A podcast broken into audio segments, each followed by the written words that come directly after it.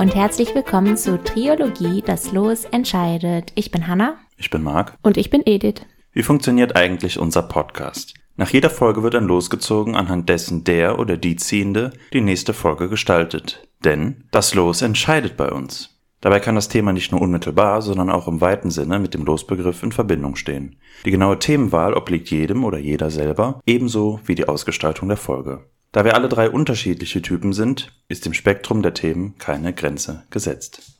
Ihr habt natürlich bestimmt die letzte Folge schon gehört, aber für alle, die die letzte Folge nicht gehört haben, ich habe den Begriff USA vorgestellt und da ging es um ein bestimmtes Fest, was jetzt im November ansteht und nur in den USA und auch in Kanada gefeiert wird. Und ihr könnt ja gerne mal reinschauen. Es hat eventuell etwas mit den berühmten Truthähnen zu tun und einer Tradition, die vielleicht fragwürdig ist, aber vielleicht auch positive Effekte hat. Hört gerne rein. Auf jeden Fall können wir dir dafür nochmal Danke sagen.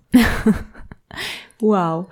So, und diese Woche ist Edith dran und sie hat den Begriff Identität gezogen. Und wir sind sehr gespannt, so wie Marc immer so schön sagt, wie zwei Bettlaken auf ihre Folge. Los geht's. Vielen Dank für die Intro, ihr zwei. Ich wollte noch einmal die Tradition, die du letztes Mal wieder erneuert hast, Hannah, eröffnen und ganz kurz die Frage stellen, welches Thema hättet ihr euch denn bei Identität bei mir gedacht?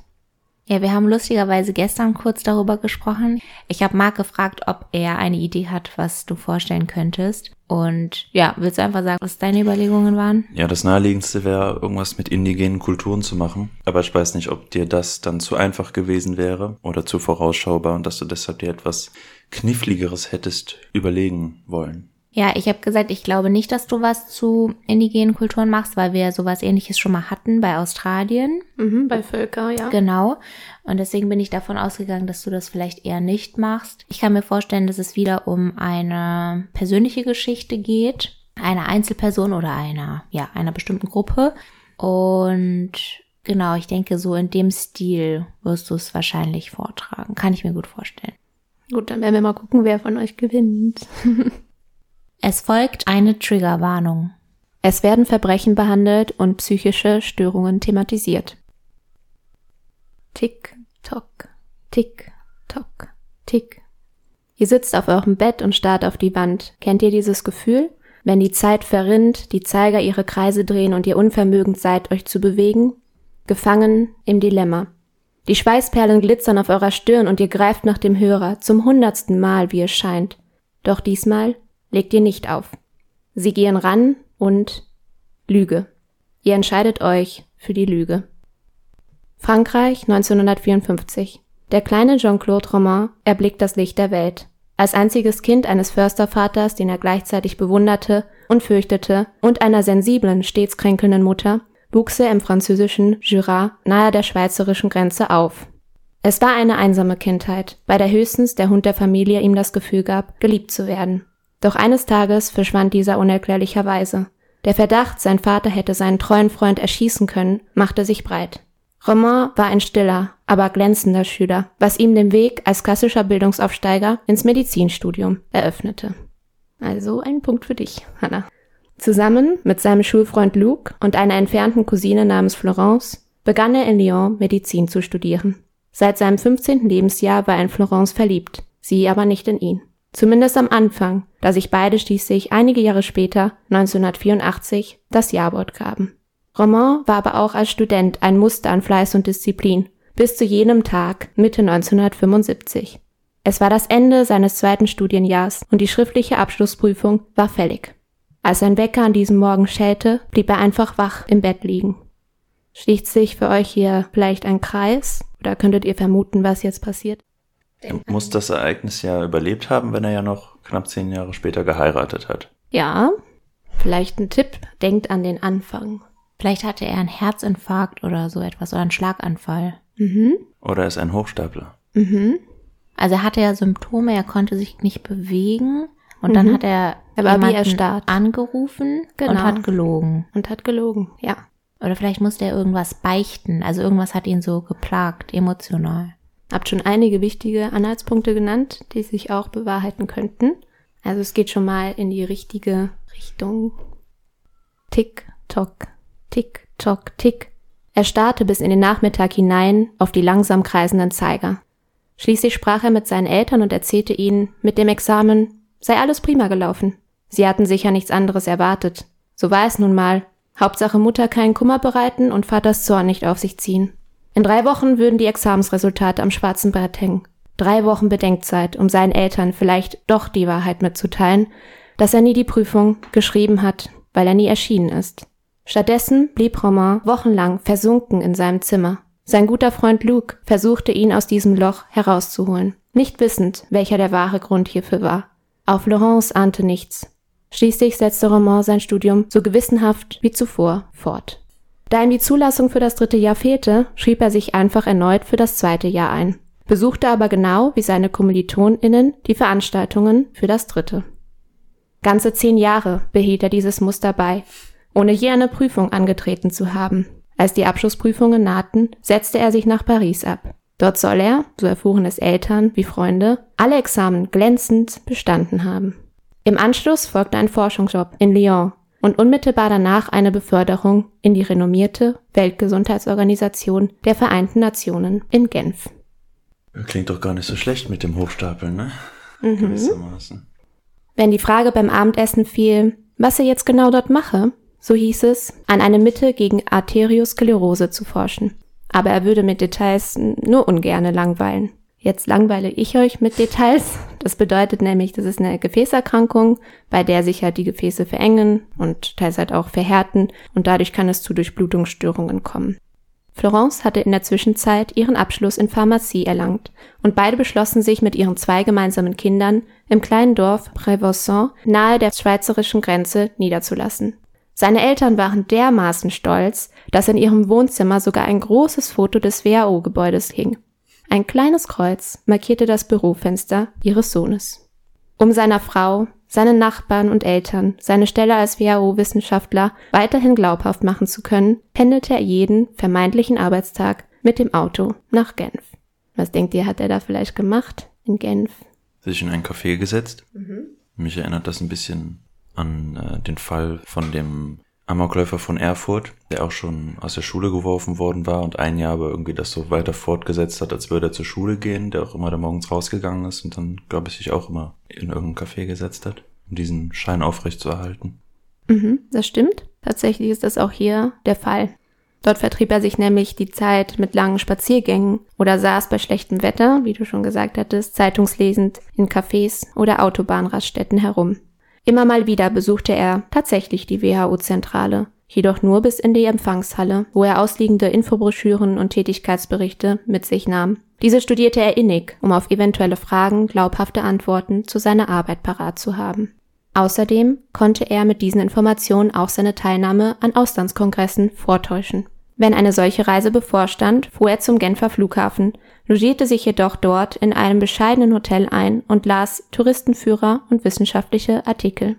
So hatte er etwas über sein Abenteuer zu erzählen, wenn er zu Florence und den beiden Kindern zurückkehrte.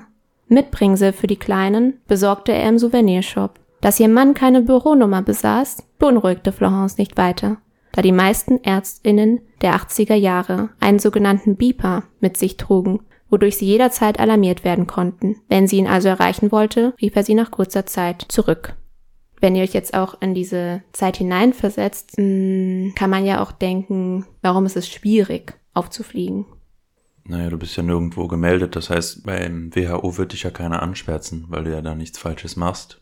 Und in deinem engeren Umkreis muss ja erstmal Misstrauen entstehen. Und solange es dafür keinen begründeten Verdacht gibt, wer sollte das erhärten? Ja, und man ist ja auch noch nicht ständig erreichbar, so wie heutzutage. Und man könnte theoretisch Leute tracken oder so.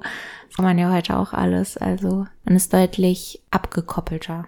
Mhm, stimmt. Vielleicht nur schwieriger ist es mit dem Geld, ne? Also klar, wenn er der Mann des Hauses ist und das Konto verwaltet, aber irgendwie, Ja, wenn er nicht auf Pump lebt, müsste es ja, und selbst dann müsste es ja früher oder später auffallen. Das ist natürlich ein guter Übergang jetzt und eure Vermutungen liegen ja auch richtig, weil es damals, da gab es halt auch noch nicht richtig Handys. Also das kam ja erst später und auch das Internet. Also war jetzt auch nicht da, so dass das halt super schwer war für jetzt die Person in seinem Umfeld mal schnell zu googeln oder so, weil so ein renommierter Arzt könnte man ja eigentlich finden. In seiner Steuererklärung hatte er Jahr für Jahr die Wahrheit angegeben. Einkommen gleich 0 Francs. Er verkaufte seine Studentenwohnung und seine Frau trug mit ihrem Einkommen immerhin auch schon einen großen Teil der Kosten. Aber das reichte nicht aus. Um sein Leben als erfolgreicher Arzt auch finanziell vorspiegeln zu können, veruntreute Roman große Summen von Verwandten und Freunden, die diese ihm vertrauensvoll überschrieben. Aber mit welcher Begründung hat er sich das Geld denn geliehen? Genau, das kommt jetzt auch. Schon zu seiner Studienzeit in Lyon hatte er Zugriff auf das elterliche Konto, den ebenfalls ihr Vermögen anvertrauten. Die Angst des französischen Bürgertums vor Enteignung durch die Sozialisten bereitete ihm die Möglichkeit, Ersparnisse anderer, angeblich schwarz, in die Schweiz zu transferieren, wo es überdies fabelhafte Zinsen geben sollte. Das heißt, er hat das Geld angelegt, in Anführungsstrichen, in Banken oder so in Fonds, also sie investiert, das ganze Geld, was ihm die Menschen anvertraut haben. Und die haben ihn halt vertraut, weil die dachten, ja, er ist halt ein Arzt, so jemand kann man vertrauen. Aber gute Frage. Also er hat sozusagen gesagt, er würde es für sie verwalten und besser investieren. Richtig. Und mhm. hat es, okay. Genau. Somit kassiert er unter anderem nicht nur die Ersparnisse seiner Eltern, sondern auch die eines Onkels und die Pensionierungsprämie seines Schwiegervaters, sowie nach dessen Tod den Erlös aus dem Verkauf des Familiensitzes ein. Offenbar bat ihn niemand je um einen Kontoauszug. Er hatte ihr vollstes Vertrauen. Mit dem Geld ging er verschwenderisch um, indem er beispielsweise oft Geschenke für seine Frau, doch auch für seine Geliebte kaufte. Always. Ja, wenn schon, denn schon. Mhm. Ich frage mich nur, wie man dann ruhig leben kann, wenn man ja eigentlich weiß, dass das in nicht so naher Zukunft eigentlich dieses Lügengebilde einbrechen muss. Ich glaube, ich weiß nicht, ob du darauf eingehen wirst, aber ich kann mir vorstellen, dass es oft so ist, wenn man eine Art Doppelleben führt, was er ja tut, dass man irgendwann so tief in diesem Lügenkonstrukt drin ist, dass man selbst schon teilweise glaubt, dass es wahr ist, beziehungsweise einfach die Alternative, die Wahrheit zu sagen, so mhm. furchteinflößend ja. ist, weil es ja bedeutet, dass du wahrscheinlich alles verlieren würdest. Auffliegst, genau. Genau. Mhm. Und wie gesagt, deine Frau, die würde sich ja vermutlich trennen und so weiter und so fort, dass man einfach so sehr Angst davor hat, dass man deshalb ruhiger lebt, indem man es weiter so lebt, als dass man es sagt. Vor allem mit jedem Jahr, was vergeht, wird die Lüge ja immer schlimmer. Das heißt, es wird immer schwieriger, es doch mhm. ähm, aufrecht zu erhalten. Ja, ja, und es wird auch immer schwieriger, die Wahrheit zu sagen, ja. je länger du es durchziehst. Klar. Das hört sich aber auch richtig anstrengend an, diese Lügen mhm. aufrechtzuerhalten und auseinanderzuhalten. Da wäre es ja schon fast einfacher gewesen, wenn er einfach wirklich Arzt geworden wäre. Ne? Mhm. Das ist auch etwas, worüber wir später sehr gut diskutieren können. Ihr habt ja schon sehr gute Anreize gebracht. Jetzt erzähle ich euch noch ein bisschen was zu der Geliebten. Corinne war die Ex-Frau eines Arbeitskollegen aus der Nachbarschaft, die nach der Scheidung mit ihren zwei Kindern nach Paris umzog. Roman machte ihr schwärmerische Komplimente und kostspielige Geschenke, bis sie sich schließlich auf ihn einließ, obwohl sie ihn eher langweilig und unattraktiv fand. Die Kinderpsychologin ahnte nicht, dass die Vier-Sterne-Hotels oder Luxusrestaurants, in denen beide Zeit miteinander verbrachten, tatsächlich ausschließlich von ihrem eigenen Geld finanziert wurden. Ohne Quittung hatte sie ihm nämlich 900.000 Francs anvertraut, die er bitte ebenfalls, bis auf weiteres, in Genf anlegen sollte. Roman wiederum investierte das meiste ihres Geldes in sie selbst, um sie für sich zu gewinnen. Ende 1992 forderte sie ihr Geld zurück, unwissend, was diese Forderung auslösen würde. Aber das ist auch so krass, weil ich finde, das zeigt auch nochmal die Zeit, in der die gelebt haben, weil, wie gesagt, ich kenne mich jetzt nicht super gut aus, aber es war ja schon noch lange so, dass vor allem damals auch die Rollenbilder noch stärker ausgeprägt waren. Das heißt, Männer haben sich eher um das Geld gekümmert und verwaltet und so. Und es ist so absurd, einfach, wenn man sich heutzutage vorstellt, oder wenn ich mir vorstelle, dass ich jemanden 900.000 Euro, also klar, Umrechnung mhm. ist was anderes, aber trotzdem fürs Bild 900.000 Euro einfach gebe, mhm. was man ja schon mal so theoretisch gar nicht hat, aber ja, ähm, ich glaube, ich habe es nochmal umgerechnet, damit ihr so eine Vorstellung hattet, weil ich wusste das auch nicht. Also ich bin mir auch unsicher, aber angeblich sollen das so um die 200.000, also nicht so viel, aber es ist, also nicht so viel wie 900.000, aber 200.000 ja, ja. zu um den ist ja enorm viel Geld. Ja. Also so oder so stimmt das, was du sagst. Ja, und es ist auch total ironisch, dass sie Kinderpsychologin ist irgendwie, mhm. finde ich. Mhm, ja. Oh Mann. Halt für Kinder, ne? Vielleicht deshalb, aber klar. Vor allem, ich glaube, es gibt kaum schlechtere Konstellationen, als es dem Geliebten zu geben. Wobei man da natürlich überhaupt auch wissen muss, ob er überhaupt verheiratet war. Weil ansonsten ist ja klar, wenn das in die Brüche geht, dass, äh, naja, das schwierig ist, das Geld eventuell da zurückzuholen. Ne? Mm, vor allem halt ohne Quittung, ne? Das hat sie ihm einfach so überwiesen. Naja, auf der anderen Seite kann er argumentieren, gut, ich habe es ja in dich investiert. Also zumindest Hart, für hart. andere Zwecke. Mhm. Ja, interessant bei dem Ganzen ist, dass er auch von der Dorfgemeinde oder von den Leuten in seinem Umfeld später auch als relativ mh, bescheiden in seiner Art gezeigt wurde. Von der Ausstrahlung her. Also, dass er jetzt zum Beispiel nicht prahlerisch damit umgegangen ist, dass er jetzt dort Arzt ist und so weiter, aber ja. Hm. Romain einigte sich mit Corinne auf den 9. Januar 1993. Der Tag, an dem sie ihr Geld zurückbekommen sollte. Ihr Geld, das nicht mehr vorhanden war. Der Familienvater wollte davor gerne noch seinen Kindern beim Krippenspiel zugucken und Weihnachten mit ihnen und Florence verbringen. Noch einmal seine heile Welt erleben. Der Anruf an seine Eltern lag ganze 18 Jahre zurück. Der Tag näherte sich. Er besorgte Munition und einen Schalldämpfer für das Jagdgewehr, das er von seinem Vater hatte, zudem zwei Kanister Benzin und ein Nudelholz. Am Morgen des 9. Januars erschlug Jean-Claude Roman mit eben jenem Nudelholz seine schlafende Frau Florence.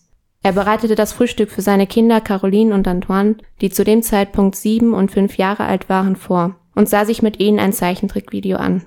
Nacheinander schoss er ihnen dann in den Hinterkopf. Danach kaufte er sich im Dorfkiosk eine Zeitung. Es ist ja auch irgendwie bezeichnend, er hat eine Waffe und ein Nudelholz zur Verfügung und er tötet seine Geliebte mit dem Nudelholz. Seine Frau. Ach, seine ja, eigene Florence, seine Frau. Frau. Oh, ich war jetzt bei der Affäre. Oh nee, Gott. nee. Der hat seine eigenen Kinder erschossen. Ja.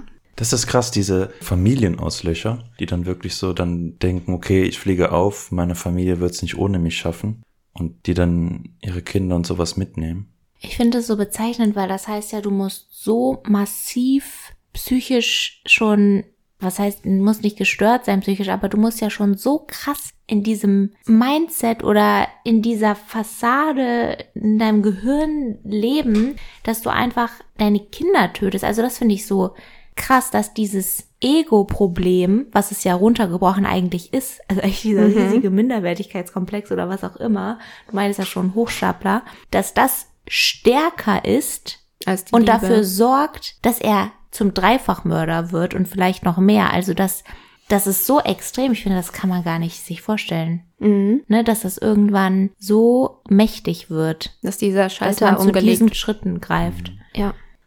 Gegen Mittag fuhr er nach Girard zu seinen Eltern. Sie aßen wie jeden Samstag miteinander. Zuerst erschoss er seinen Vater, dann seine Mutter und letztendlich, nach einigem Zögern, deren Labradorhund, von dem er immer ein Foto in seiner Brieftasche mit sich trug. Ja, aber auch dieses erst noch was mit den Leuten so normal zu machen und dann erst sie umzulegen, ist ja auch nochmal. Mhm, wie mit seinen Kindern. Deshalb habe ich das gesagt, dass er zum Beispiel noch Weihnachten und so mit denen miterleben wollte, weil sie hat, also Corinne fordert das Geld ja so Ende des Jahres 92 ein und er zögert das halt noch hinaus, das Treffen und verbringt halt irgendwie noch die ganzen Feiertage so mit seiner Familie, als ob nichts wäre. Obwohl er eigentlich schon weiß, was er tun möchte oder wozu er sich entscheidet. Ja, ich glaube, er braucht das wahrscheinlich für sich selbst, um das irgendwie zu rechtfertigen oder um damit klarzukommen und dieses Konstrukt aufrechtzuerhalten, weil er ja schon ein Mörder ist und sie umbringt, aber in dieser Illusion des friedlichen, normalen Lebens und des Alltags. Und er setzt dem Ganzen ja auch immer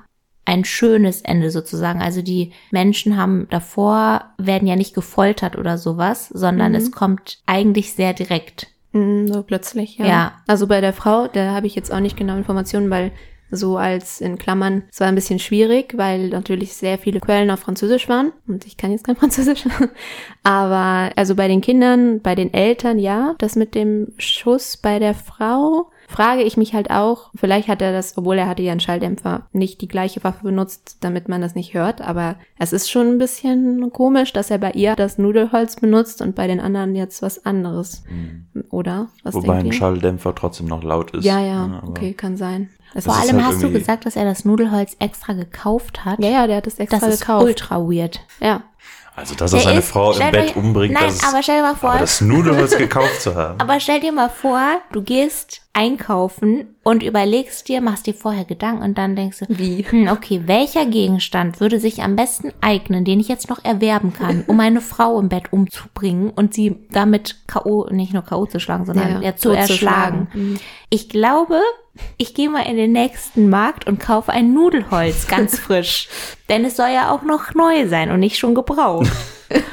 Aber es ist auch nochmal Sehr makaber, ne? weg vom Nudelholz hin zum Erschlagen auch nochmal eine persönlichere Ebene, als wenn du jemanden erschießt. Deshalb, das ist es. Und, und er hat ja auch eine Geliebte. Also da konnte ich jetzt ja nicht, deshalb alles sage ich jetzt nur so Sachen, die ich mir so denken kann. Aber vielleicht war das auch schwierig mit der Ehe und dann, Aber bei im seiner Zweifel musst du Frau- ja auch mehrmals draufhauen, ne? ja, ja, deshalb. Das Das ist ist, ja- ja sehr ein gewaltvoller Tod. Das ist ja nicht so ein, äh, Aber vielleicht hat es auf eine absurde Weise dann doch damit zu tun, dass seine Frau ja primär die Leidtragende ist von diesem Leben, was er sich aufgebaut hat. Also er hat ja versagt und du hattest ja am Anfang auch gesagt, er war eigentlich schon die ganze Zeit in sie verliebt, aber sie nicht in ihn und irgendwann haben die geheiratet. Also eigentlich muss sie ja, zumindest wenn man der Geschichte glaubt, eine große Bedeutung für ihn gehabt haben. ja. Aber dann hat er ja diese ganze Fassade aufgebaut. Und ich kann mir vorstellen, dass auf so eine ganz skurrile Weise, obwohl der Mord gewalttätiger ist als die anderen, aber dadurch auch näher ist und er vielleicht, weil er ja auch so eine Scheiße abgezogen hat,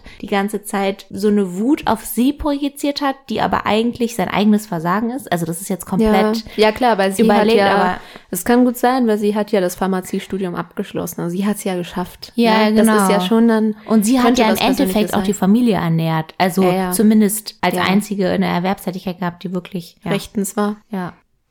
Dann begab er sich zum vereinbarten Treffen mit Corinne nach Paris. Auf dem Weg zum angeblich gemeinsamen Dinner mit Bekannten versuchte er Corinne mit einer Plastikschlinge zu erwürgen.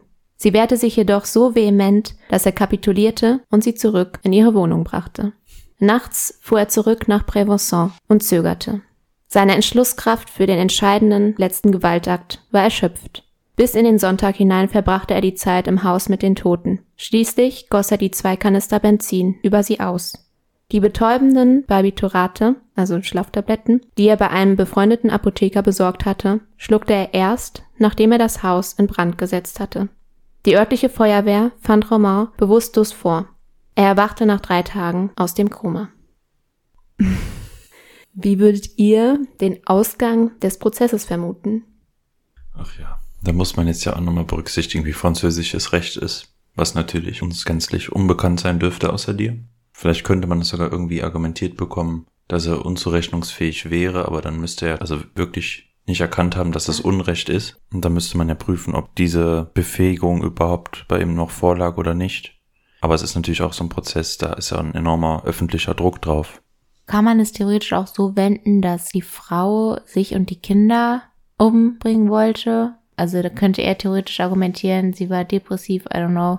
Also geht es, wie war die Situation? Also die Situation danach ist, er wird festgenommen, nachdem er halt aufwacht, nachdem genügend Beweise gefunden wurden, dass er seine Familie getötet hat und seine Eltern und einen versuchten Mord an Corinne verübt hat, ne? Weil sie konnte dann natürlich auch erzählen, was passiert ist und mit dem Geld und so weiter. Also Aber das ist auch so absurd. Also er hat versucht, sie umzubringen, dann hat sie sich genug gewehrt, sodass es nicht geklappt hat. Und dann hat er sie einfach nach Hause gebracht. da gelassen und Nee, dann er, hat sie, er, er hat sie nach Hause gebracht und ja, dann ist er weg. aber dann genau. ist er gefahren. Also es gab keine, kein Ultimatum, kein, das, da habe ich leider keine Informationen dazu gefunden. okay. Ähm, nicht, dass ich jetzt wüsste, also ich kann mir auch vorstellen, dass sie sehr viel Angst hatte in dem Moment, ne? Und das ist ja auch oft, zumindest so von Fällen, wo es so mit Seelenmördern und sowas zu tun hat, wo Opfer überlebt haben, die auch irgendwie entweder durch halt sehr viel Überzeugungskraft und Überredungskraft irgendwie das geschafft haben, dass zum Beispiel dann die Mörder so von ihnen ablassen und sie dann auch wirklich noch sicher irgendwo absetzen, was ja verrückt ist, ne? Sie ist danach auf jeden Fall in dem Sinne daran beteiligt, dass sie aussagt. Aber was Romain halt nicht macht, er redet nicht mit der Polizei. Also das heißt, in dem Moment, wo er festgenommen wird und wo halt die ersten Befragungen stattfindet, schweigt er. Der darauffolgende Prozess in Bourg-Aubresse erregte in Frankreich großes Aufsehen. Jean-Claude Romain wurde des mehrfachen Mordes schuldig gesprochen und zu lebenslanger Haft verurteilt. Besonders im Mittelpunkt lagen die Schlaftabletten, bei denen das Haltbarkeitsdatum bei der Einnahme bereits abgelaufen war, wodurch sie kaum wirkten. Außerdem hätte der Angeklagte stärkere Medikamente im Haus gehabt. Sein Pflichtverteidiger kommentierte später, er sei nicht für seine Morde verurteilt worden, sondern dafür, dass er nicht Selbstmord begangen habe. Aber hört sich ja schon fast bewusst so an, ne? dass er was mhm. dann inszeniert hat, aber sich nicht wirklich töten wollte. Mhm. Er hat ja auch die Tabletten genommen, nachdem er irgendwie überall was angezündet hat, wodurch man argumentieren könnte, dass die Feuerwehr halt schneller vor Ort und Stelle sein konnte. Ja gut, aber ich glaube, wenn man ein Gewehr hat und wenn man Medikamente hat, ist ja klar, was effektiver ist. Vor allem als Mann auch nochmal. Also es gibt ja auch unterschiedliche Methoden, mhm. sich aus dem Leben zu ziehen, weil Frauen meistens zu sanfteren, weicheren Methoden neigen, wie eben Medikamenten und Männer die härteren Methoden nehmen, mhm. wo eine Wiederkehr schwieriger ist. Ja, aber ich finde, es würde doch gar nicht zu seinem Charakter passen, wenn er sich umgebracht hätte. Was weil, genau? Also ich finde, es passt, dass er, dass er sich, sich nur betäubt hätte. hat ja, und ja. dass er offensichtlich gar nicht vorhatte, sich umzubringen, weil ich finde, das hätte gar nicht gepasst in das Bild. Er ist ja so weit damit durchgekommen und hat ja alles beseitigt, was ihm noch in die Quere kommen würde. Und auch vom Typ ist er ja nicht jemand, also sich selbst umzubringen, erfordert ja auch total viel Mut. Mhm. Und er ist ja so feige, sein ganzes Leben durchgekommen. Das passt ja total gut, dass er sich einfach nur betäubt hat, um das nicht mehr weiter mitzubekommen und dann zu hoffen, irgendwie ja. Ja, oder halt sehen. vielleicht auch eine Schuldminderung zu kriegen, ja. weil er ja dann bereit war, sich umzubringen und ne, so. Das kann man halt auch vermuten. Ne? Das war dann auch, was sehr viele in den Prozessen halt auch vermutet haben.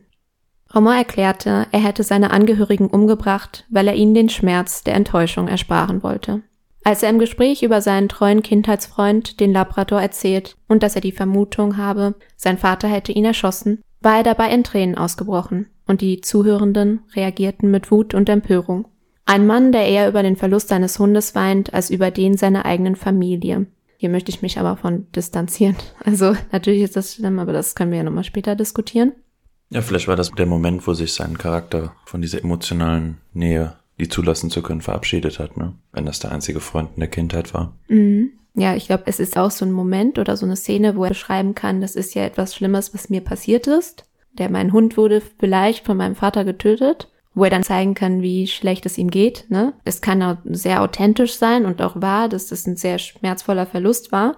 Und gleichzeitig ist es natürlich auch könnte eine Taktik sein, um zu zeigen, dass man irgendwie ein bisschen unzurechnungsfähig oder auf jeden Fall sehr sensibel und verletzt war und eine schlechte Kindheit hatte und so weiter und so fort, ne? Bei der Frage, warum er über sein Examen gelogen habe, sagte dieser vor Gericht aus, das frage ich mich selber Tag für Tag seit 20 Jahren. Auch auf Nachfrage, warum er sie nicht einfach nachgeholt hätte, da er ja ein vorbildlicher Student gewesen sei, der seinen Freundinnen sogar beim Lernen half, hatte dieser zwei verschiedene Begründungen, beide weder glaubhaft noch nachprüfbar. Erstens, er habe sich vor dem Examen bei einem Sturz das Handgelenk gebrochen, wodurch er nicht schreiben konnte, und zweitens, ein Mädchen, dessen Liebe er zurückwies, habe Selbstmord begangen und das habe ihn gelähmt. Niemand, der ihn kannte, hätte bezweifelt, dass er in der Lage gewesen wäre, tatsächlich Arzt und Wissenschaftler zu werden. Sogar ein Psychiater, der ihn im Gefängnis examiniert hatte, fand, er hätte das Zeug zu einem hervorragenden Psychiater gehabt. Der erfolgreiche Schriftsteller Emmanuel Carrère interessierte sich sehr für den Fall von Jean-Claude Roman. Nachdem er dem Untersuchungshäftling einen seiner Romane mit Bitte auf ein Treffen zusendete, antwortete dieser erstmal nicht. Und ich glaube, da muss ich mich dran erinnern, der hat damals einen Roman geschrieben, der hieß ähm, Ihr seid tot, doch ich bin lebendig oder auf jeden Fall sowas in die Richtung. Und dann hat er auch gedacht, oh, war vielleicht nicht so die beste Idee, genau diesen zu senden. Genau. Also er hat erstmal keine Antwort bekommen. Carrère war darüber enttäuscht, widmete sich jedoch seinem neuen Kriminalroman, in dem es um die Figur eines kindermörderischen Vaters geht. Da hat er sich auch teilweise von dieser Geschichte so inspirieren lassen. 1995, zwei Jahre nach der Anfrage und nachdem sein Roman zum großen Erfolg wurde, bekam er schließlich eine Antwort. Das Buch habe ihm sehr gefallen und er sei gerne bereit, sich zu einem Gespräch über seine, in Anführungsstrichen, Tragödie zu treffen. Im Sommer 1996 trafen sie sich zum ersten Mal. Im Jahr 2000 wurde schließlich Carrères Roman L'Adversaire veröffentlicht. Ins Deutsche übersetzte man diesen 2003, wobei er erstmal den Titel Amok trug, bevor er später in Der Widersacher angepasst wurde. Ich finde das auch immer interessant, wenn man so Übersetzungen liest oder auch bei Filmen, ändert man ja sehr oft den Titel. Also Amok hat ja nichts mit dem wahren Titel zu tun. Jean-Claude Roman wird hierin nicht als leichtfüßiger Filou, sondern als depressiver Betrüger dargestellt, dem es bis ganz am Ende nicht möglich ist, klar zu formulieren, weshalb er Familie und Freunde ausgenommen, belogen und sogar hingerichtet hat. In dieser Geschichte scheint das Böse, der Satan, der Antichrist, wie im Titel vermerkt, am Werk zu sein. Es zeigt zugleich, welche Grenzen die Wirklichkeitsbeschreibung hat und wie dieser sie manipuliert und bearbeitet. Es ist die Charakterstudie eines Mythomanen, also eines Menschen, der krankhaft lügt, und Hochstaplers, der am Ende zum Mörder wird. Jemand, der bereit war, seine eigene Familie umzubringen, um die fiktive Biografie aufrechterhalten zu können. Während andere Personen weniger erfreut waren, von Karriere in einem Buch festgehalten zu werden, war dies in keiner Weise der Fall bei Roman. Seine Eitelkeit schmeichelte ihn, Protagonist eines solchen Buches zu sein. Während der Untersuchungshaft wandte sich Roman immer mehr dem Christentum zu. Er betete viel und fastete sogar 25 Kilo ab. Dabei sei ihm angeblich der Erlöser erschienen, was ihm eine Erklärung gab, weshalb Gott ihn vor dem Selbstmord gerettet habe. Es hieße doch, dass Gott besonders dann auftaucht, wenn man sich im Elend befinde und er mit einem etwas Besonderes vorhabe. Ein Psychiater, der sich mit Roman beschäftigt hatte, befand seine neue Selbstdarstellung wie folgt. Wenn er nicht im Knast säße, würde er längst in Talkshows auftreten. Seit 2019 befindet sich Roman mit einer elektronischen Fußfessel und einem Ausgangsverbot bei Nacht im Kloster von Fongombon. Der katholische Abt des Klosters begründete die Aufnahme, mit denen einige der 60 Mönche jedoch nicht einverstanden waren, mit dem Evangelium. Es sei ein Ort der Suche nach Gott und Roman sei ein Suchender. Am gleichen Ort wurde schon einmal ein verurteilter Mörder aufgenommen, der gegen Juden und Jüdinnen und dem französischen Widerstand vorging. Aber er galt ja damals als frommer Katholik. Dies ist der Fall des Jean-Claude Roman. Hm. Ja, verrückt, vielen Dank. Ich finde es nur so bezeichnend, dass er als eine der beiden Gründe, warum er nicht das Examen angetreten hat, sagt, dass jemand, der in ihn verliebt war, Selbstmord begangen hat. Das zeigt auch wieder diesen Narzissmus oder diese Eitelkeit. Das ist mhm. so verrückt einfach nur. Und auch, dass er dann zum Glauben findet, damit er das irgendwie vor sich rechtfertigen kann und so. Also auf eine gewisse Art ist dieser Mensch wirklich faszinierend, weil man einfach nur den Kopf schüttelt und sich denkt, mhm. krass, ja. dass er da so in seinem eigenen Bild lebt irgendwie. Also, dass er sich alles so zurechtrückt, wie er es braucht. Ja, so ging es dem Schriftsteller, glaube ich, auch, als er mit ihm zum Beispiel geredet hat oder im Austausch war. Er fand es auch sehr schwierig, also wahrscheinlich auch anstrengend ne, mit so einem Menschen und auch, dass das alles gar nicht so greifbar ist und dass dieser Mensch halt auch nicht irgendwie das definieren möchte, wie es ist. Ne? Das will er ja nicht. Er will ja trotzdem, obwohl am Ende die Wahrheit so ans Licht gerückt ist, nicht definieren, was er getan hat nicht dafür eingestehen so richtig, sondern ja. Und du hattest das auch gerade gesagt mit Narzissmus, das ist nämlich ein guter Link zur narzisstischen Persönlichkeitsstörung, von der habt ihr bestimmt schon mal gehört, kann ich mir gut vorstellen. Und für euch, liebe Zuhörende, das bedeutet, bei einer narzisstischen Persönlichkeitsstörung finden sich ein tiefgründiges Muster von Großartigkeit, also es kann jetzt in Fantasie oder Verhalten sein, ein durchgehendes Bedürfnis nach Bewunderung und ein Mangel an Einfühlungsvermögen in andere. Personen mit dieser Störung legen ein übertriebenes Selbstwertgefühl an den Tag. Das ist auch etwas, was man dann bei ihm feststellen kann. Obwohl er ja so in der Zeit, wo er in Anführungsstrichen angeblich praktiziert hat, sich nicht so gezeigt hat. Aber in der Zeit, glaube ich, wenn du einfach nur sagst, du bist Arzt, wirst du schon direkt total bewundert. Es gibt ja auch öfter so Jobbetrüger und die suchen sich ja diese Berufe, die ein sozial hohes Ansehen genießen. Wäre natürlich auch interessant, wie das entsteht, weil das ist ja dann eigentlich eine Persönlichkeitsstörung oder Fehlentwicklung. Und das muss ja dann eigentlich eine Art Überlebensstrategie gewesen sein in seiner Kindheit, ne? Sich auf sich selbst zu fokussieren, nur für sich selbst Gefühle und Empathie zu entwickeln, weil alles nach draußen halt drakonisch bestraft wird. Ja, genau, dieser Druck, der so von den Eltern ausgelöst, oder diese Erwartungen, den Erwartungen, ja, diese zu erfüllen. Und wir hatten ja auch den Begriff Hochstapler, habt ihr auch einige Male genannt, und das bezeichnet eine Person, die in betrügerischer Absicht den Eindruck erwecken möchte, eine höhere gesellschaftliche Stellung inne zu haben.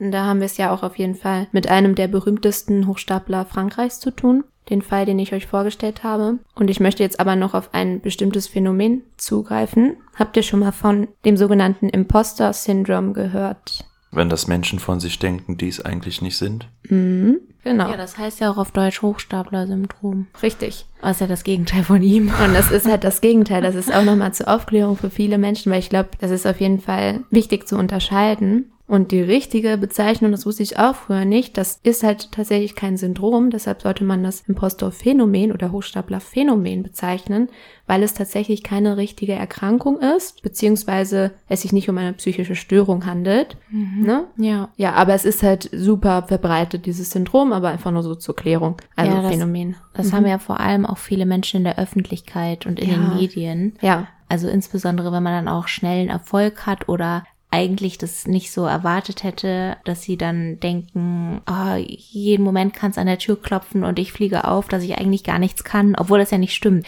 Also die haben ja Fähigkeiten und auch Leistungen erbracht, weshalb sie so erfolgreich sind, wie sie sind. Natürlich Glück kommt auch noch dazu und so weiter.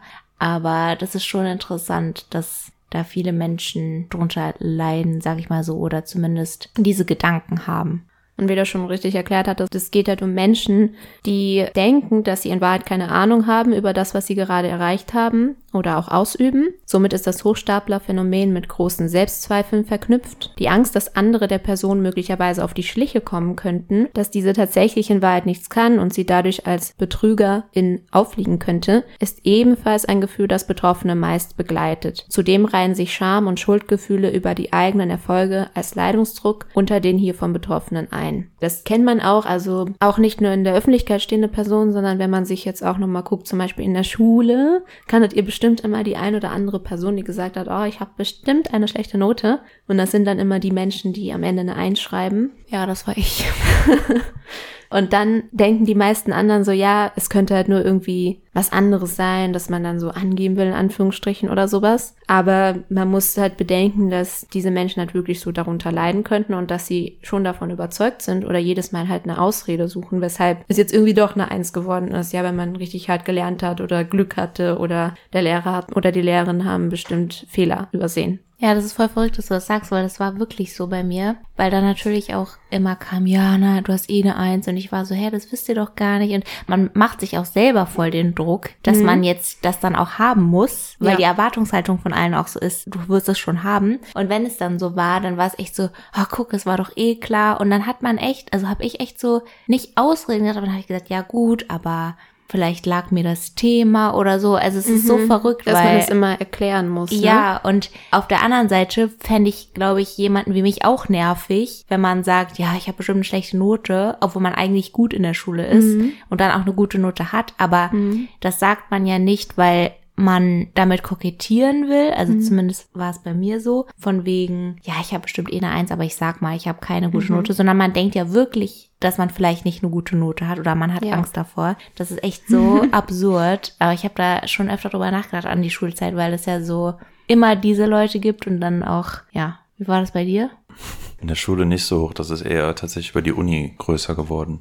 Ja, genau. In der Universität kommt es auch vor. Also es kommt halt in allen Lebensbereichen vor. Und jetzt nochmal die Frage an euch. Wie viele Menschen denkt ihr leiden unter diesem Phänomen? Eine Zahl in Prozent. In Deutschland oder? Ich glaube weltweit. Ich finde, das kommt auch immer drauf an, wie man das definiert. Also was bedeutet jetzt schon, dass man das darunter leidet? Das kann ja sehr weit gefasst sein. Also mindestens irgendwie einmal in ihrem Leben sind sie durch diese Phase gegangen. Okay, ich glaube, dann sind es sehr viele. Wenn es heißt, dass eine erwachsene Person irgendwann in ihrem Leben das Gefühl hatte, dass sie etwas erreicht hat, ohne aber eigentlich die Fähigkeiten dazu gehabt zu haben oder dass es nur Glück war und sich so fühlt wie ein Betrüger oder eine Betrügerin, dann glaube ich, sind es auf jeden Fall über 50 Prozent. Mhm. Und du, Marc? Unter dieser Bedingung, dass es einmal nur vorkommt, auch 60 Prozent.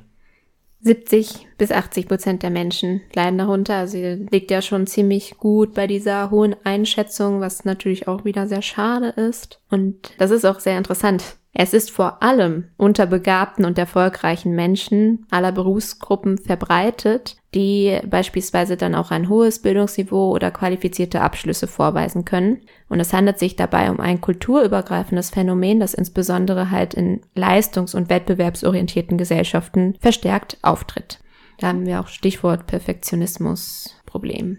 Ja, vielleicht auch am Rande dazu, da habe ich auch einen interessanten Beitrag zugehört. In einem psychologischen Podcast, dass vor allem Menschen, die sehr, sehr, sehr viel Geld haben, also wir reden von Millionären und Milliardären, besonders viel Angst haben, dieses Geld zu verlieren. Was ja eigentlich total absurd ist und super unwahrscheinlich, weil sie so viel Kapital haben, dass die Wahrscheinlichkeit, dass sie irgendwann, wir reden von wirklich arm sind, Ja. Ist quasi null. Also da muss man schon sehr viel für tun. Oder schlechte Manager in. Ja, genau. Das ist so absurd eigentlich, aber ja. Tom Hanks, der hat zum Beispiel auch berichtet, dass er auch unter dem Hochstapler-Phänomen leidet oder dass das vor allem am Anfang seiner Karriere, als er so seine ersten Erfolge hatte, die Angst immer mehr wurde, dass Menschen irgendwann herausfinden, dass er ja eigentlich richtig schlecht ist und dass alles nur durch ganz viel Zufall und Glück passiert ist und ja halt kein guter Schauspieler ist, was ja irgendwie verrückt ist. Wenn man so an ihn denkt oder an seine Filme, dann ist man ja eigentlich schon relativ überzeugt von seinem Talent. Also dieses Phänomen entsteht unter folgenden Faktoren. Das ist einmal die familiäre Sozialisation. Das könnte dann zum Beispiel an Mangel von elterlicher Fürsorge zusammenhängen, also dass das das begünstigt. Dann auch nochmal die Persönlichkeit, das heißt Menschen, die halt zum Perfektionismus neigen oder vielleicht auch eher ängstlich, unzufrieden oder missmutig sind, leiden auch eher an diesem Phänomen. Und jetzt kommt der große Mythos, nämlich das Geschlecht. Da habe ich mir auch am Anfang viele Gedanken gemacht, weil ich sehr stark davon überzeugt war, dass Frauen eher darunter leiden als Männer. Ich weiß nicht, wie ihr das gesehen habt, am Imposter-Phänomen. Hm, hätte ich jetzt nicht unbedingt gedacht, weil ja auch viele Männer oft erfolgreich sind und gerade auch so Millionäre, Milliardäre sind ja auch oft Männer. Und es ist ja immer noch so, würde ich sagen, dass der Wert von Männern eher danach bemessen wird, wie erfolgreich sie in ihrem Job sind und deswegen auch vielleicht mehr Wert darauf liegt bei ihnen selbst und deswegen das vielleicht auch öfter dort vorkommt, weil sie sich darüber mehr definieren. Stichwort Identität. Also, dass die Identität vielleicht Mehr daran gemessen wird. Ja. Wie sie, ja. Ja, das stimmt. Und dann habe ich mir aber wiederum anders so gedacht. Frauen, die erfolgreich sind, mussten halt irgendwie viel härter in einer patriarchalen Welt dafür kämpfen, ne? So ankommen gegen Vorurteile und oder sexistische Bilder. Das heißt, es ist oftmals, zumindest auch früher, ne, in früherer Zeit schwieriger gewesen, da durchzukommen. Und natürlich auch, dass Frauen tatsächlich auch mehr dazu neigen, das sieht man ja auch viel in den sozialen Medien, dass man dann darüber irgendwelche Reels macht oder so, dass Frauen sich sehr oft erklären, weshalb sie jetzt diesen Erfolg erreicht haben. Es gibt tatsächlich auch, also das fand ich auch ein bisschen schwierig, weil eine Quelle hat mir gesagt, Frauen leiden viel mehr drunter und eine andere Quelle hat wiederum gesagt, nee, das stimmt nicht, weil diese falsche Annahme stammt daher, dass die ersten Studien, die dazu gemacht wurden, in den 70er Jahren durchgenommen worden sind und halt ausschließlich an Frauen. Und dadurch hatte sich dann irgendwie dieser Mythos verbreitet, ja, Frauen leiden halt viel mehr drunter. Tatsächlich kann es aber auch daran liegen, dass Männer nicht so oft offen über ihre Gefühle reden. Halt dadurch irgendwie gesellschaftsgesehen mehr eingeschränkt sind durch dieses toxische Männlichkeitsbild, was man teilweise noch sehr viel sieht und sie nach außen auch keine Schwäche zeigen wollen. Ja, und es dadurch halt auch beide Geschlechter gleichermaßen oder alle anderen Geschlechter gleichermaßen vielleicht unter diesem Phänomen leiden, es nur unterschiedlich vielleicht artikulieren. Wie gelangt man da raus? Falls jemand von euch vielleicht jetzt gerade gedacht hat, oh Gott, mir geht's auch so oder ich fühle mich vielleicht ähm, ein bisschen angesprochen. Und zum einen ist das, indem man, also das hat eine Psychologin vorgeschlagen, indem man die eigenen Erfolge zum Beispiel ein bisschen festhält und diese dann auch realistisch bewerten kann. Das heißt, wenn man sich das aufschreibt und sie den nochmal anguckt, ganz in Ruhe und dann wirklich sich verinnerlicht, ja, das habe ich ja tatsächlich gut geschafft oder das konnte ich. Und oder auch Herausforderungen trotz Ängste annimmt. Das ist dann zum Beispiel, dass man sich doch für eine Stelle bewirbt, obwohl man denkt, ja, da komme ich ja eh nicht rein und das, da bin ich ja nicht qualifiziert genug, sondern das hilft, diese Ängste zu überwinden. Wenn es aber einen sehr großen Leidungsdruck gibt, dann sollte man auch eine Psychotherapie in Erwägung ziehen, weil dieses Phänomen mit anderen Begleiterscheinungen zusammenhängt, wie dann auch Depressionen. Wenn man aber vermutet, dass man zum Beispiel jemanden im Umfeld hat, der die darunter leidet, dann sollte man auf diese in Anführungsstrichen Symptome hinweisen und vielleicht auch das ansprechen und ein bisschen erklären, worum es sich dabei handelt und die Person dann auch damit entlasten, dass halt sehr, sehr viele Menschen davon betroffen sind, weil oft denkt die Person, sie sei die einzige, die so denkt, die in diesem Muster gefangen ist. Und je nach Leidensdruck empfiehlt sich da auch eine professionelle Hilfe zu suchen und dabei kann man immer die betroffene Person unterstützen bei der Suche. Jetzt habe ich noch einen Gegensatz dazu. Ich weiß nicht, ob ihr davon schon mal gehört habt. Das ist der Dunning-Kruger-Effekt. Jetzt hatte ich letztens eine Wikipedia-Seite auf. Das war auch irgendwas mit Jobs und Frauen Ich glaube, das war, war das nicht irgendwie sowas, dass Frauen in einer Jobstufe sind, die unter ihren eigentlichen Fähigkeiten ist, Männer hingegen bei Stufen, für die sie eigentlich nicht mehr die Qualifikation haben, weil sie die Jobqualifikation, die benötigt sind, eigentlich zu hoch sind für das, was sie können? Nein. Es wäre interessant, wenn du uns das das nächste Mal vorstellst. Also das ist zumindest nicht das, was du meinst. Äh, der Dunning-Kruger-Effekt fällt darauf nicht. Wie heißt der Effekt? Dunning-Kruger. Okay, ich dachte, Diane Kruger. Gibt es Nee. nicht Diane Kruger? Ja, ich glaube, es gibt's auch. Nee, weiß nicht. Das heißt, es handelt sich um eine kognitive Verzerrung über die Überschätzung der eigenen Fähigkeiten. Das war das nämlich bei Männern.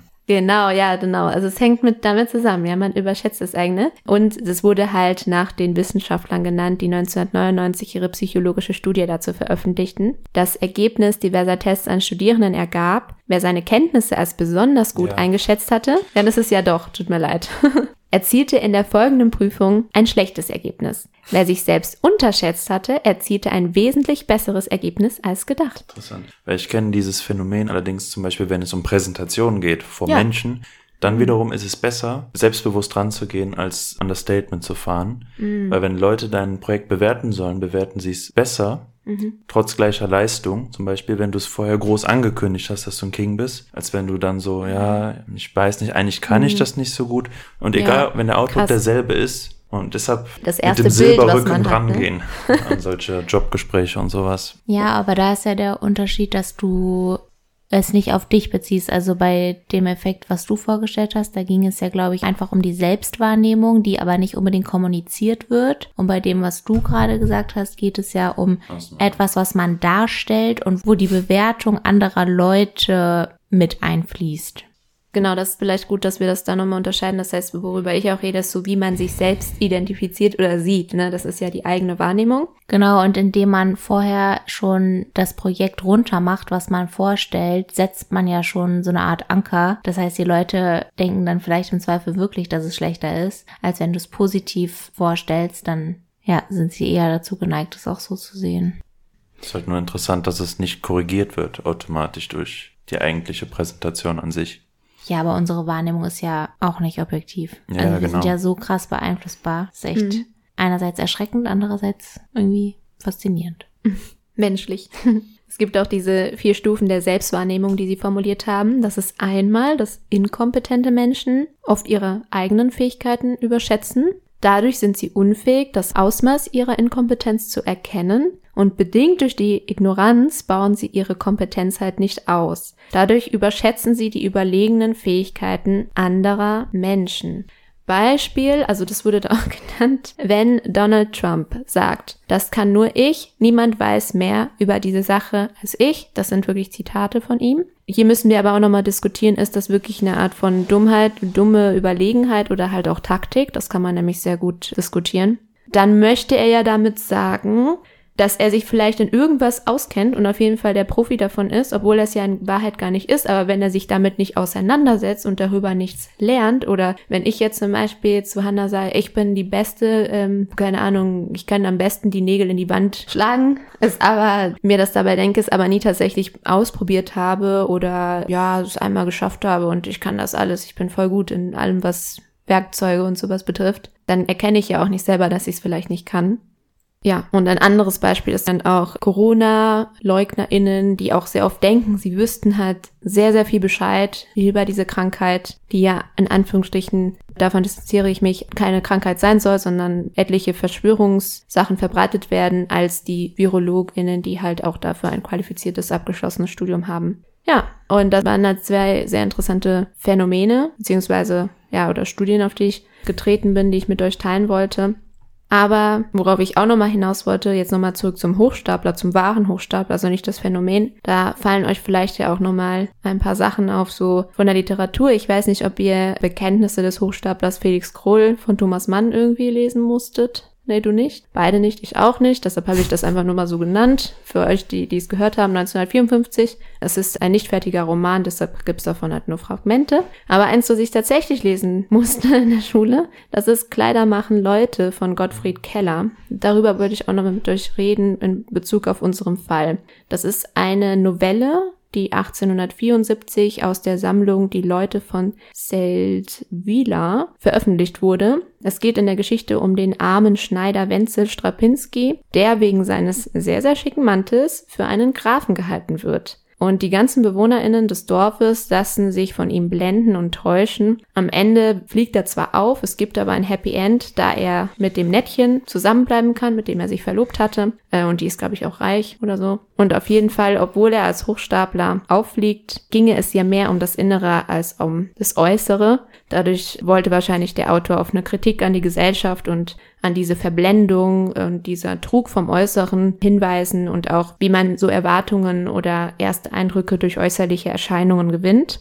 Darauf hinaus wollte ich dann auch nochmal auf dieses Problem von Prestige anregen, nämlich, dass jemand, der zum Beispiel einen sehr hohen gesellschaftlichen Rang hat, weniger hinterfragt wird. Und da fällt mir dann auch der Film ein, Catch Me If You Can, der ja auch auf einer wahren Geschichte beruht, wo ein Jugendlicher in den USA sich als Arzt und Pilot ausgibt und auch an höhere Summen Geld kommt, indem er zum Beispiel Checks fälscht. Viele glauben ihm, weil er so überzeugend auftritt und weil er halt auch Jobs vertritt oder so tut, als würde er die vertreten, die ein enormes Prestige in der Gesellschaft haben und wodurch ihm halt viel mehr Glauben gegeben wird. Ein weiteres Beispiel, was jetzt auch wieder ein bisschen gehypter war oder neu war, Inventing Anna von Anna Sorokin, die hier aus Deutschland stammt und sich in den USA halt als reiche Erbin ausgegeben hat und dadurch auch viele Menschen um ihr Geld betrogen hat oder halt auch von Hotels und Restaurants und so weiter gelebt hat. Ja, im Luxus. Das heißt, was ich euch damit anregen wollte, ist, wie werden solche Leute auch dargestellt oder die auch im echten Leben rumlaufen oder wir haben auch noch mal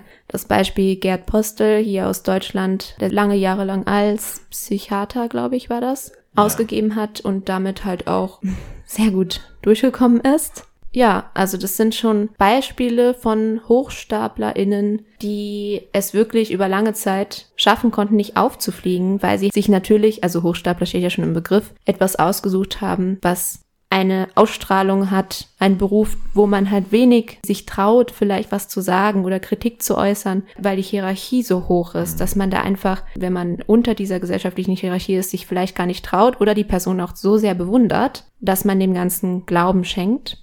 Ein weiteres Beispiel ist der Hauptcharakter von der Netflix-Serie You. Dann könnte man halt eher sagen, ja, er nimmt halt auch irgendwie andere Identitäten ein, um Beziehungen zu Frauen aufzubauen, die er sehr auf toxische Art und Weise liebt. Und er verwendet aber auch Gewalt und Mord, um seine Lügen zu vertuschen und überdecken. Das heißt, bei ihm baut er sich auch ein ganzes Lügengebäude auf, was jedes Mal, wenn es droht, zusammenzubrechen, er auf Gewalt zugreift was nicht gut ist und was auch nochmal schwierig ist, weil ich glaube, manche Charaktere bestimmte Fanclubs, Seiten und sowas haben, wovon sich, glaube ich, auch die Schauspieler dann distanzieren und sagen, das ist halt jetzt nicht gerade gut.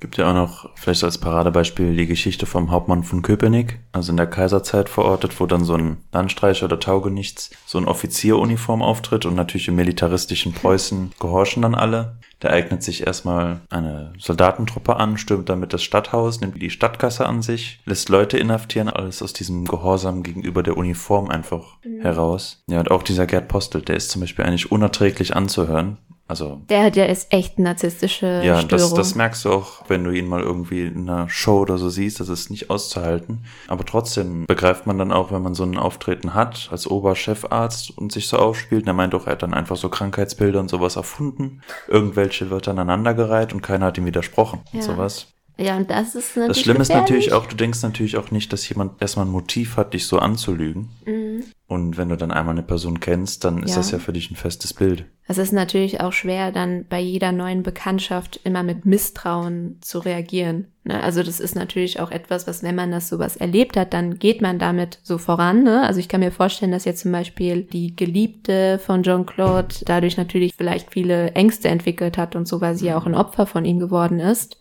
was dann dazu führt, dass man halt irgendwie das Vertrauen in neuen Menschen halt nicht mehr so direkt hat. Aber ja klar, es ist schwierig, weil wie du schon sagtest, man müsste dann ja jedes Mal mit der Haltung bei neuen Menschen rangehen, könnte das ein Betrüger sein und zum Glück sind ja viele Menschen keine Betrüger. Ja.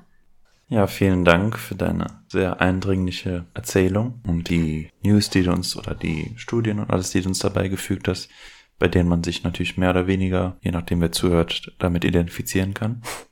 Hoffentlich nicht bei jeder, ne? Hochstapler, narzisstische Persönlichkeit. Ich dachte jetzt mehr ins Imposter-Ding. Ja. Aber ja, ich glaube auch, dass die nicht so in der Lage wären, das so auf sich zu übertragen. Vor Also allem nicht die narzisstische Persönlichkeitsstörung. Keine Angst, da fühlt sich keiner angesprochen. So oder so. Du hast ja was verdient. Ich habe den Lostopf parat. Du darfst ziehen. Möge es dir Glück bringen. Wir haben übrigens, das darf jetzt schon erwähnt sein, neue Losbegriffe bekommen. Von einer treuen Zuhörerin, die sind schon diesem Lostopf beigefügt. Es ist ein gelbes Los von Uh, okay, wir haben ein Los von einer Zuhörerin. Vielen Dank an Bonnie für das Los Mauer. Auf der Mauer, auf der Lauer sitzen. ja, cool. Sehr schön. Ja, dann stelle ich euch gerne in drei Folgen das Los Mauer vor. Wir sind gespannt. Nun kommen wir zu unserem letzten schönen Teil der Folge, nämlich der Rubrik Die Frage der Woche. Was stand über euch oder steht immer noch in eurem Abi-Buch? Ich glaube, meins war eigentlich ziemlich durchmischt von den Menschen, die da was draufgeschrieben haben. Bei uns ist es nämlich so, dass du dir dann aussuchst, wer da reinschreibt. Fast meine ganze Klasse hat da was geschrieben und bestimmt auch noch vier oder fünf LehrerInnen. Aber ich glaube, nee, doch, vielleicht war da auch eine Frau dabei, sonst, aber die meisten waren, glaube ich, tatsächlich Männer. Ähm, aber ich kann mich nicht mehr so gut erinnern. Es war halt auf jeden Fall jetzt nichts, glaube ich, Schlechtes oder sowas. Äh, Es war, glaube ich, auch selten bei uns in den Jahrbüchern der Fall, dass man sowas veröffentlicht hat. Aber ja, ich habe mich damals sehr viel im Musikbereich engagiert. Da ging es halt drum und mehr so auf alles so auf freundschaftlicher Ebene, wie wir uns gut verstanden haben. Oder ich war sehr, wie sagt man, sehr oft Klassensprecherin und oder Stufensprecherin und dadurch halt immer in so einer gewissen Verantwortung. Ich glaube, das haben die dann halt nochmal angesprochen, dass das gut war oder meine Lehrer auch und viel Erfolg irgendwie gewünscht für alle weiteren Wege. Also dieses typische, aber ich kann mich nicht so gut erinnern an jetzt spezifischere Sachen. Ja. kann mich auch gar nicht so viel erinnern, habe ich jetzt auch schon lange nicht mal reingeguckt. Mm, Wir hatten halt einmal die Seite und dann dazu noch so Hashtags, die unter die Person gesetzt wurden, wo natürlich aus naheliegenden Gründen sehr viele Verweise in irgendeiner Form mit Geschichte standen. auch ähm, so zwischen Battles und mir und meinem Lehrer damals. Mm, Meine Katze hat natürlich Erwähnung gefunden. Die lebt auch immer noch. Sie lebt schon sehr lange. Dann so viel kann ich mich gar nicht gerade auch mehr erinnern. Vielleicht, ah, dein Abi-Buch ist wahrscheinlich in Ecuador, ne? Nee, ich habe mein Abi-Buch tatsächlich hier. Ich kann nochmal nachgucken. Weil vielleicht können wir nächste Folge kurz nochmal darauf eingehen. Ja. Und dann könnt ihr nachgucken, was da drin stand, weil jetzt könnt ihr euch ja nicht so gut erinnern. Vielleicht Nee. ist das ganz cool. Und du, Hannah? Also bei uns gab es sowohl diesen Steckbrief, den auch Freunde immer für einen geschrieben haben, Freundinnen, und diese Abstimmungen auch. Ja, und in dem Steckbrief äh, stand auf jeden Fall was zu meinem Hund, also damals noch unser Familienhund, der Coco, dass ich mit dem irgendwie viel draußen war, dass ich sehr viel Tee trinke, also es hat sich auch nicht verändert. Und ja, so Charaktereigenschaften. Ich glaube irgendwie, dass ich morgens immer müde irgendwie in der Schule war und müsste ich auch nochmal genau nachgucken. Aber wir hatten tatsächlich auch so Abstimmungen. Und da war ich, glaube ich, bei drei Kategorien, aber an die dritte kann ich mich gerade nicht mehr erinnern. Eine war auf jeden Fall, stellt die meisten Fragen. Ja, Wie im Podcast. Rückfragen. Da war ich in den Top 3. Ich weiß nicht mehr welche Nummerierung. Und kommt immer zu spät. Da war ich leider auch dabei. Ja. glaube, Aber nicht auf Nummer lustig. 1. Ich glaube auf Nummer 3.